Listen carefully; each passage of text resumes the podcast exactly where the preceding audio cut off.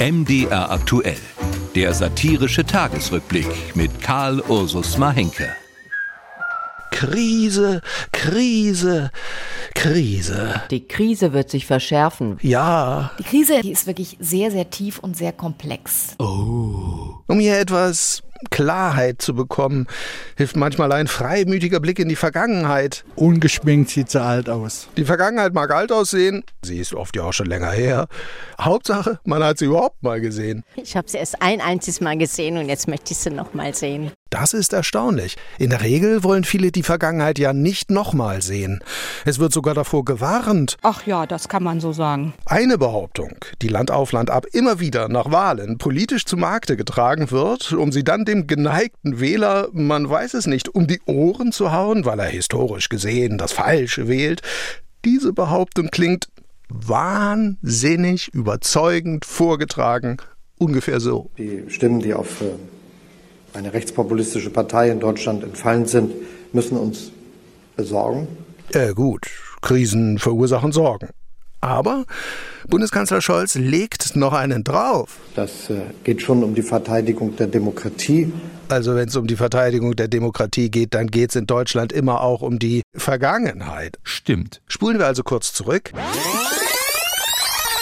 Nach dem Fall der Mauer war's, der Sozialistischen Einheitspartei Deutschlands war gerade ihre für sie kommode Diktatur, die DDR, abhanden gekommen. Das tritt nach meiner Kenntnis ist das sofort.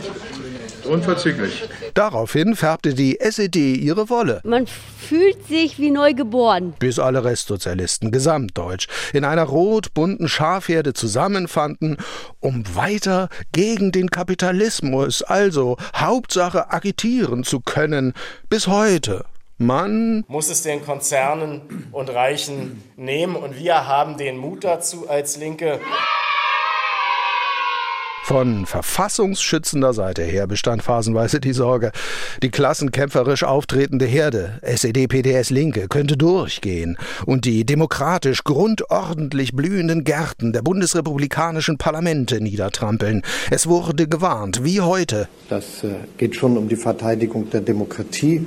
Über drei fette Jahrzehnte später ist dann deutlich geworden, nicht die verfassungsschützenden Wölfe reißen die antidemokratischen Schafe, nein, nach ihrem Unterschlupf im warmen Stall der parlamentarischen Demokratie zeigte sich, das überlebt die Linke auf Dauer nicht. Es war ein desaströser Wahlabend für die Linke. In den deutschen Parlamenten finden jetzt andere ein warmes Plätzchen. Die AfD ist kein Ostphänomen mehr, sondern eine gesamtdeutsche Volkspartei geworden. Für die Linke ist alles ganz anders gekommen. Die Linke ist längst ein Fall für die Intensivstation. Da schau her. Die Linke hat also Sorgen. Existenzsorgen. Die parlamentarische Demokratie scheint eher lebensgefährlich für, in welcher Wolle auch immer gefärbte Parteien zu sein.